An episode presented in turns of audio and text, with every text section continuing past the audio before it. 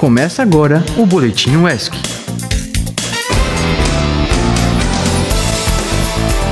Alô, 20! Bom dia ou boa tarde, se você já tiver almoçado, né? Eu só depois daqui. Então seja muito bem-vindo ao nosso Boletim UESC, edição especial pré-feriado. Eu sou Bruno Samuel. E eu sou Ana Cecília. E aí, ouvinte, como você está nessa véspera de folga, hein? Eu já estou com um pé aqui no estúdio outro lá no Sambilhéus, mas abafa o caso e vamos pro boletim? Bora, amiga, mas depois quero saber babado sobre esse samba aí, hein, que você Depois vai. eu conto tudo no WhatsApp.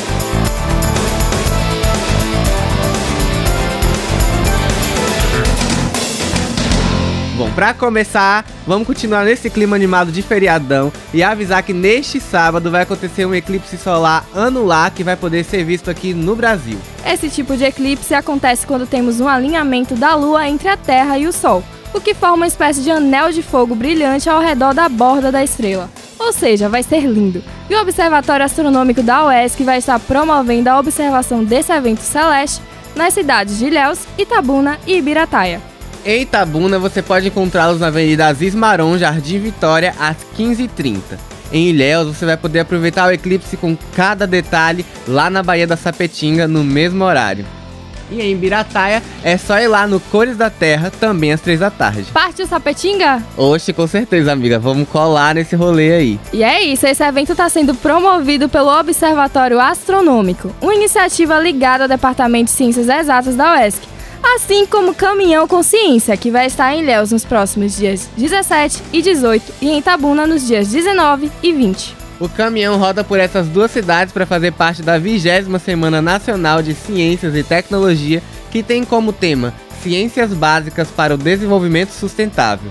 Em Ilhéus, eles ficarão os dois dias no Cais, na Avenida 2 de Julho. Já em Itabuna serão dois dias, no Colégio Modelo Luiz Eduardo Magalhães. Então, se você ama ciência e ama experimentos, é só ir lá e compartilhar a informação por aí. Excelente iniciativa aí dessa galera, eles arrasam. E já que estamos na vibe Ciências Exatas, vamos falar da Semana de Física? Conta aí, Ana, quando, como e onde vai rolar esse evento. Amigo, a 19ª Semana de Física da UESC vai acontecer entre os dias 24 e 27 deste mês de outubro, de forma híbrida. Então, alguns dias vão ser no virtual e outros vão acontecer no presencial. Pois é, o evento é fruto do projeto de extensão Semana de Física da UESC e as inscrições já estão acontecendo. Quem tiver interesse, pode se inscrever até o dia 24 desse mês lá pelo site www.semanafisicauesc.wixsite.com barra 2023, o número mesmo, 2023. Lá tem mais informações como programação, entre outras coisas, então confere lá. Gente, hoje aqui tá uma coisa boletim exatas, não boletim UESC, né? Mas agora vamos mudar de departamento. Bora pro departamento de saúde? Porque começou ontem o 16º Congresso Brasileiro dos Estudantes de Enfermagem. O evento está acontecendo aqui na nossa universidade com painéis, mesas de debate, apresentação de trabalho e muito mais. E vai até sexta, dia 13, sem pausa pro feriado, porque na quinta vai ter noite cultural. Então não deixe de prestigiar essa galera. Para mais informações sobre o evento, é só ir lá no Instagram do CA do curso, o arroba.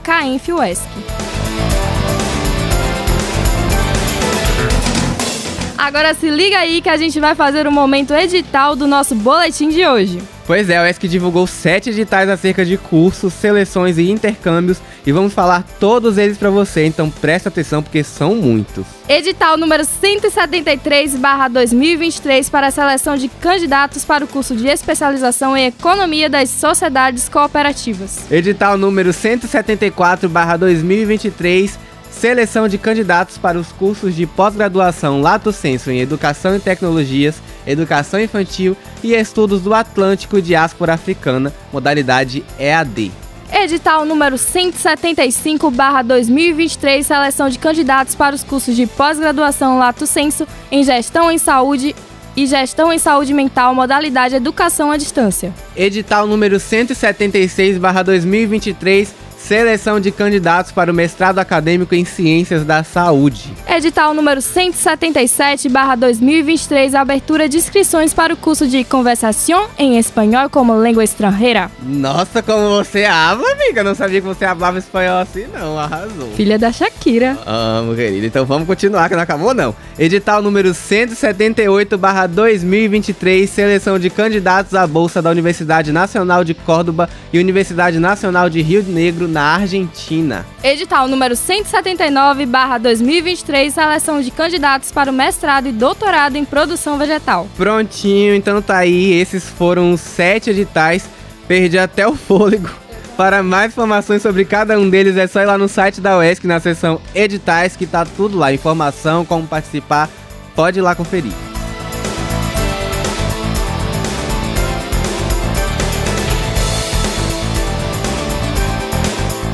Agora vimos tudo que tá rolando aqui pela UESC região. Vamos saber do restante do estado e também do país?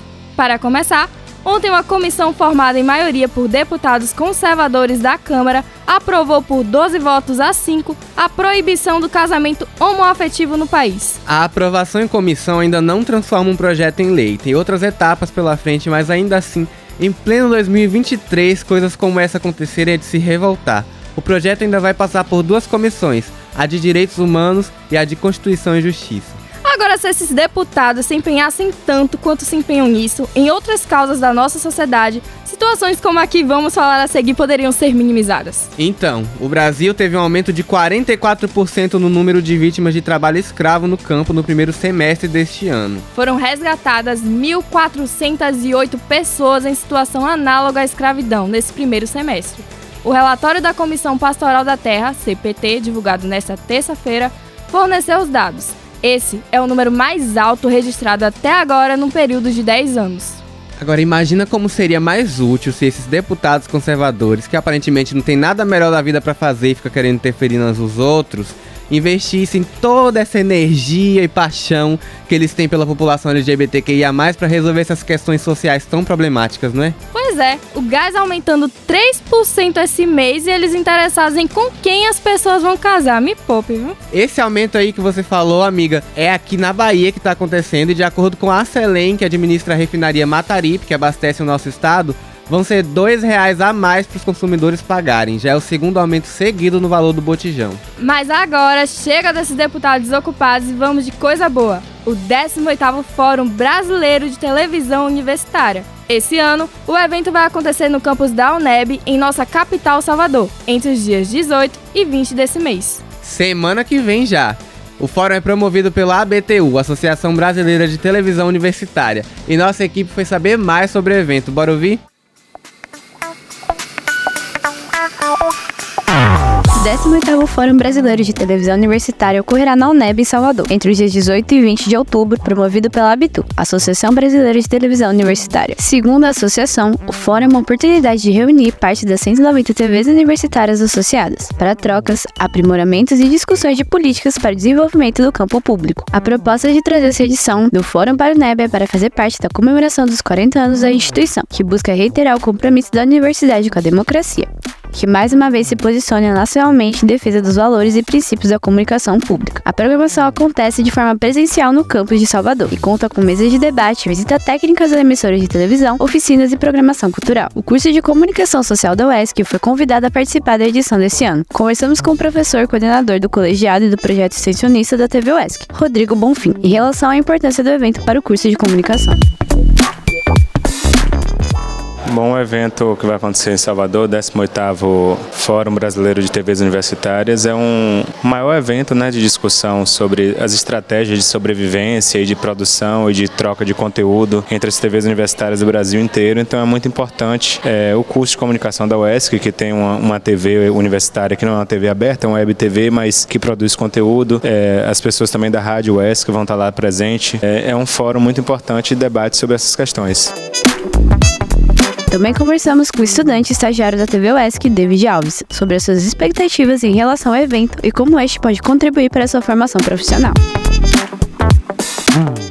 É, minhas expectativas elas são altíssimas. É um evento bem grande. Eu acho que vai ser uma oportunidade incrível para todo mundo que vai. Eu acho que é importante a gente estar tá transitando por esses lugares, poder ter a oportunidade mesmo lá de fazer as oficinas, poder estar tá aprendendo coisas novas, é, dialogando com outras pessoas de outras TVs universitárias, de outras é, universidades. Com certeza vai contribuir muito para minha vida profissional, porque vão ter muitas oficinas e muitas atividades, né, para poder estimular o que eu já sei. E eu também estar tá tendo a oportunidade de aprender coisas novas lá dentro. Então eu acho que vai ser um processo bem enriquecedor e bem produtivo assim. Reportagem por Dominique Alves, captação de som por Bruno Souza e João Pedro da Costa, edição por João Pedro Carqueja, orientação de Liana Albuquerque e Priscila Checker para a Rádio S.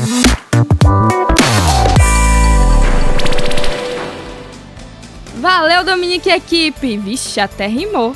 Compondo versos ao vivo. E por falar em escrever verso, ontem nosso reitor, que também é poeta, Alessandro Fernandes, esteve presente nas dependências da Rádio ESC, juntamente com Maurício Moro, vice-reitor da UESC. O Magnífico fez uma visita à nossa redação e ao nosso estúdio e aproveitou para nos responder algumas dúvidas sobre diversos tópicos envolvendo a universidade. Ontem vocês escutaram uma parte dessa conversa e hoje tem mais. Vamos escutar? Boa tarde, ouvintes. Eu sou João Pedro da Costa. E eu sou Igor Fonseca e estamos aqui para dar continuidade à conversa com Alessandro Fernandes, reitor da UESC, juntamente com o vice-reitor Maurício Moro. Bom, nós gostaríamos de falar um pouco sobre a situação do pavilhão do Departamento de Ciências Exatas e do Departamento de Engenharia e Computação. Maurício, até que ponto a reitoria tem ciência dos problemas estruturais do prédio e quais procedências têm sido tomadas? Com relação ao prédio Evandro Sena Freire, nós temos acompanhado não só a situação do prédio prédio específico, mas de todas as infraestruturas aqui da UESC, né? Inclusive com relação à manutenção. No caso específico do prédio, havia um laudo já de 2017 e nós fizemos quatro licitações para a recuperação do prédio. Só que as quatro licitações fracassaram e recentemente nós solicitamos a dispensa de licitação para resolver a questão do problema estrutural do prédio. Foi autorizada pelo governo e só estamos esperando a contratação da empresa que vai realizar essa obra de recuperação. Paralelo a isso, para dar uma segurança à comunidade acadêmica, nós solicitamos à prefeitura do campus que, em caráter de urgência, é, fizesse uma contratação que é via SUPAT também de uma empresa empresa para fazer avaliação de risco. Né? Então esse processo está tramitando e em breve será feita essa avaliação de risco, mas é, conforme diálogo com a prefeitura né, e com é, professores da área de engenharia, não há perigo né, de cair, o prédio cair, por exemplo, que é a nossa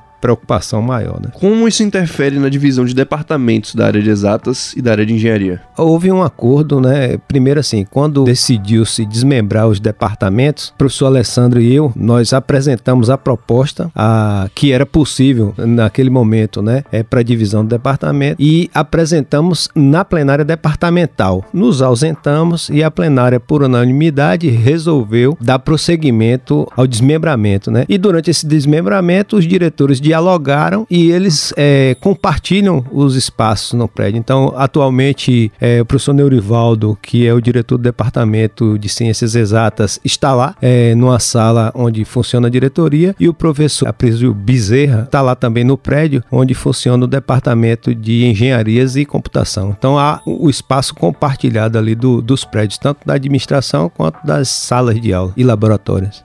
Agora, a gente vai falar sobre uma pauta que temos acompanhado de perto aqui na Rádio ESC, que é a crise no curso de enfermagem. Algo que a gente tá de olho desde quando o centro acadêmico do curso soltou uma nota anunciando a paralisação dos estudantes. As mobilizações feitas para chamar a atenção do campus e da instância administrativa têm surtido efeito junto com a reitoria? Que diz respeito à situação do quadro docente do curso de enfermagem da nossa universidade, para responder essa questão é preciso que antes a gente faça um retrospecto do que ocorreu já no início início da nossa gestão. Já havia alguns anos que a universidade não tinha concurso docente. Nós conseguimos realizar um concurso docente com 49 vagas para toda a universidade. Foi um concurso amplo que abrangeu todos os 11 departamentos da nossa universidade. Aí eu venho para o curso de enfermagem. Recentemente houve uma modificação feita no Conselho Federal de Enfermagem, onde tem uma orientação para que os estágios sejam de fato acompanhados por docentes. E E isso é uma coisa que foi trazida para nossa universidade, foi passado pelo colegiado, pela área de departamento e foi aprovado no Consul essa mudança na grade de enfermagem para que atendesse a essa demanda do Conselho Federal de Enfermagem. E o departamento solicitou 12 professores substitutos. Acontece que essa solicitação a reitoria encaminhou é, imediatamente para Salvador, colocando que tínhamos o orçamento, que estava tudo de acordo com o que deveria ser feito pela gestão superior. Mas em Salvador nós esbarramos no entrave, qual seja, no estado nós temos temporários quadros de professor visitante e de professor substituto. Foi solicitado 12 professores substitutos, mas não tinha lista de quem ia ser substituído, porque não houve vaga, não houve nenhum professor se afastando para que outro substituísse. Foi um caso novo e isso foi para a Procuradoria Geral do Estado. Na semana passada, os dois reitores e as duas reitoras das estaduais, nós nos reunimos com o senhor governador do estado. Então nós apresentamos um quadro emergencial de docentes. Isso foi aprovado pelo governador, que já publicou no Diário Oficial do último sábado.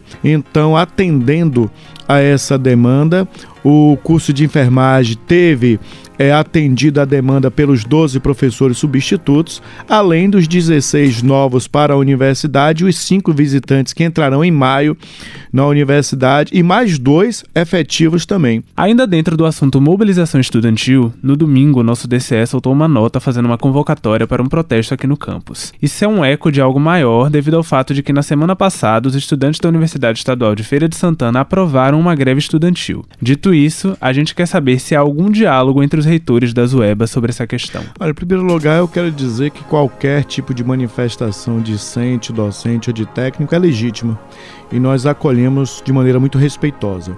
As quatro universidades têm situações que são convergentes, mas também têm situações que são muito distintas. Então são realidades diferentes. Em Feira de Santana, nós tivemos sim uma paralisação dos discentes e nós nos reunimos, obviamente, os quatro reitores, nós temos o fórum de reitores e nos reunimos para tentar buscarmos soluções, ainda que sejam realidades distintas, mas a solidariedade deve existir nesse aspecto. E qual é a solidariedade que eu falo? De buscar buscarmos resolver de maneira conjunta, seja o problema de uma universidade específica, que não é o caso, ou de todas em conjunto. Eu digo que a Universidade Estadual de Santa Cruz hoje encontra-se numa realidade onde nós temos demandas específicas que são tratadas aqui internamente, mas também as demandas conjuntas que nós tratamos no fórum. E acredito e estamos aqui trabalhando, reunimos-nos ontem, inclusive, com a secretária da Educação do Estado da Bahia foi feito assim um apelo para que a secretária faça um,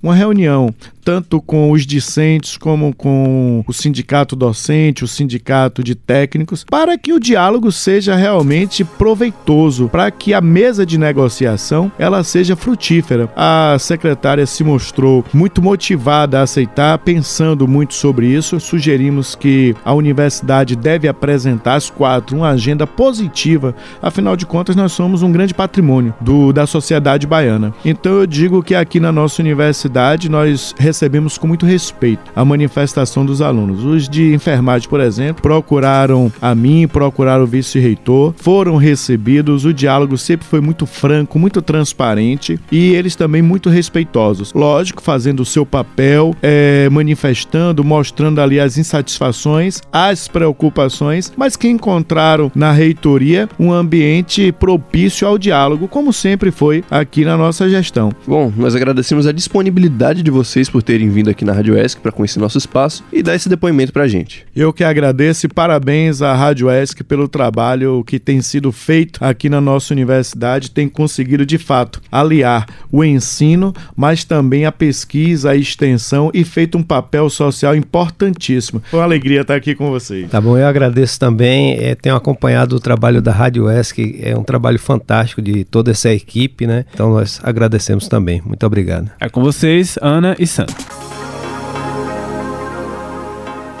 Valeu, Igor, valeu da Costa, grato pelas dúvidas sanadas. Nós da Rádio ESC esperamos continuar esse diálogo para trazer em breve mais respostas sobre tudo que a comunidade acadêmica quer saber. E chegou matéria fresquinha para você que está ouvindo o Boletim ESC. Nossa equipe foi a campo para saber mais sobre a exposição Revelando Vozes.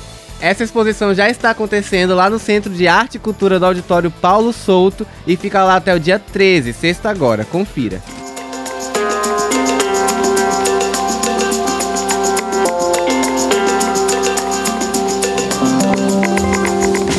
Durante essa semana está acontecendo a exposição Revelando Vozes, um olhar para a arte e saúde feminina, no Centro de Arte e Cultura Governador Paulo Souto, aqui na UESC. A visitação começa às 9 horas da manhã e vai até às 5 horas da tarde. O evento termina no dia 13 de outubro, que é a data que termina a exposição. A mostra tem o objetivo de dar visibilidade às mulheres artistas da região sul-baiana e destacar temas relacionados à saúde e o bem-estar das mulheres, como, por exemplo, direitos reprodutivos, saúde mental, violência, desigualdade de gênero na saúde e a maternidade. A exposição acontece com o apoio do 16º Congresso Brasileiro dos Estudantes de Enfermagem da UESC. Conversamos com Mariana Carvalho, uma das curadoras, para falar mais sobre a exposição. A exposição, ela nasce dessa necessidade de debater esse assunto, mas também de nós artistas mulheres de criarmos sobre isso e de falar sobre isso de um ponto de vista que não é só teórico, que é da nossa vivência e que a gente precisa expressar isso. Então, o espaço inicialmente ele nasce da necessidade de artistas de fazerem arte e de exporem, de trocarem. E também da necessidade de falar desse assunto da saúde feminina. A exposição ela faz parte do 16º Congresso Brasileiro de Estudantes de Enfermagem. Então, eles chamaram a gente para fazer parte é, a gente fez a curadoria com artistas mulheres aqui da região e focando na saúde feminina, na saúde mental, em questões de direito reprodutivo, questões sobre o aborto, sobre maternidade. Então, é importante não só falar desse tema, mas é importante que artistas falem sobre isso, para que a gente consiga alcançar o público geral de outras formas, né, que não só a jornalística, a literária. Então, por isso que esse espaço foi criado. Mariana ainda comentou um pouco sobre o descaso que aconteceu durante o evento. A gente não sabe exatamente porquê, onde foi a falha na comunicação, mas nós montamos a exposição no sábado de manhã. Saímos daqui, deixamos tudo montado e na segunda pela manhã, quando a gente chegou, havia sido desmontada pela administração do Auditório Paulo Souto, que curiosamente se chama é, Centro de Arte e Cultura Governador Paulo Souto. Então, a administração do Centro de Arte e Cultura Paulo Souto é, desmontou a exposição e guardou todas as artes impressas de forma inadequada. E muitas peças foram prejudicadas, nós tivemos que fazer reimpressões, nós tivemos que remontar instalações que também foram danificadas. É, nós tivemos um prejuízo que você não consegue nem colocar um valor em, em cifrão, entendeu? Porque não é só isso que é o valor da arte, não é só o preço. E é um retrato né, do descaso que mulheres artistas passam, mas a gente remontou tudo e a gente conseguiu abrir a exposição segunda-feira, às 7 horas. Vamos continuar a semana toda. Ninguém vai tirar a gente daqui. E eu acho que tanto a administração do espaço quanto a UESC precisam iniciar esse debate e se perguntar por que isso acontece, entendeu? Qual é o espaço reservado para arte, para artistas dentro da universidade? Na exposição está acontecendo a coleta de absorventes e itens de higiene. Essas doações serão destinadas ao coletivo Absorvendo, que promove iniciativas para a dignidade menstrual das mulheres em situações de vulnerabilidade. Além disso, tem a distribuição de panfletos informativos sobre a saúde e segurança da mulher. A exposição conta com várias expressões artísticas, incluindo pinturas, esculturas, colagens, poesias e outras artes. Todas as obras expostas buscam retratar de maneira autêntica as experiências e perspectivas de cada artista. A mostra é aberta ao público, então não deixe de visitar.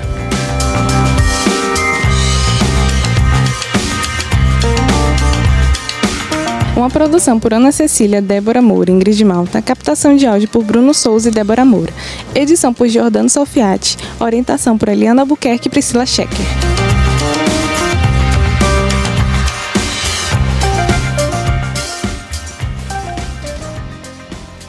É isso aí, obrigada Ingrid e equipe, matéria incrível. Bom, galera, o boletim pré-feriado edition tá chegando ao fim, mas fique de boa que segunda a gente tá de volta trazendo para vocês as principais notícias da UESC e região. Isso mesmo, segunda, porque sexta-feira é ponto facultativo. O reitor acabou de liberar uma portaria, então quem não tava sabendo, tá sabendo agora. Se tem alguma sugestão de pauta ou quer divulgar alguma coisa aqui, é só mandar e-mail para produção.radioesc.gmail.com. Pra nos ouvir ao vivo, você já sabe. É só baixar nosso aplicativo na Play Store ou o aplicativo Radiosnet na Apple Store. E não se esquece de seguir a gente no Instagram, arroba Radioesc, viu? É isso aí, galera. Aproveitem o feriado e até segunda. Até, tchau, tchau. Tchau, tchau. Esse foi o Boletim UESC.